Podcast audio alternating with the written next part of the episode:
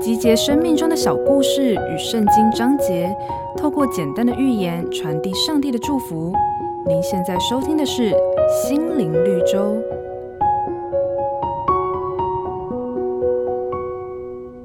提到宋朝的大文学家苏东坡，有一天去拜访他的好友佛印，与他相对而坐。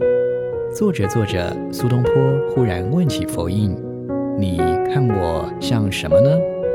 佛印回答说：“我看你像一尊佛。”接着佛印反问：“那你看我又像什么呢？”没想到苏东坡却回答说：“我看你像一坨屎。”觉得自己占了上风的苏东坡得意洋洋地把这件事告诉妹妹，没想到苏小妹却教训他说。佛印的心纯正，所以看你便是好的；但是你的心尽是一些肮脏的想法，所以看人就像是粪土喽。圣经上说，因为他心怎样思量，他为人就是怎样。一个人的本质是由他思想的内涵所构成。俗话说，相由心生，就是这个道理。